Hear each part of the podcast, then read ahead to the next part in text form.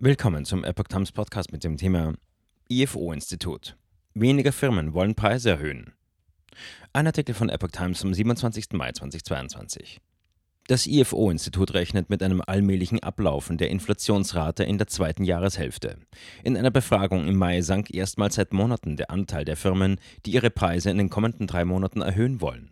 Er fiel auf 57,8 Punkte von 61,8 im April. Das ist immer noch der zweithöchste Wert seit 2005, aber die Tendenz spricht dafür, dass die Monatsraten der Inflation in der zweiten Jahreshälfte von über 7% auf 6% sinken werden, wenn auch nur sehr langsam, sagt der IFO-Konjunkturchef Timo Wollmershäuser.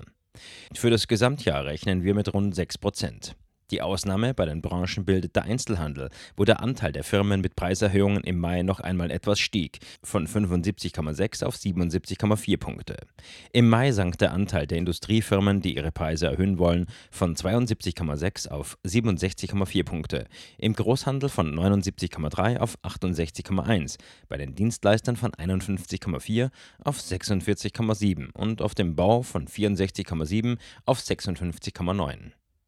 Die Punkte bei den IFO-Preiserwartungen geben an, wie viel Prozent der Unternehmen per Saldo ihre Preise erhöhen wollen.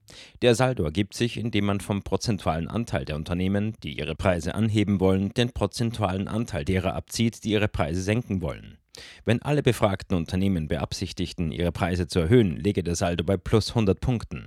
Würden alle ihre Preise senken wollen, läge er bei minus 100. Das IFO-Institut fragt nicht nach der Höhe der geplanten Preisänderungen.